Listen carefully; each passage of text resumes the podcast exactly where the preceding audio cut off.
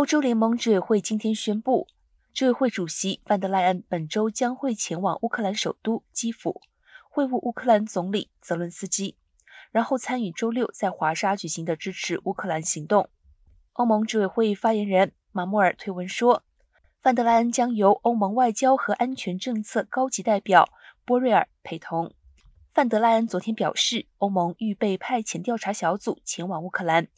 与此同时，欧盟正在讨论针对俄罗斯入侵乌克兰采取第五轮的制裁行动。会员国渴望在本周或下周做成决定。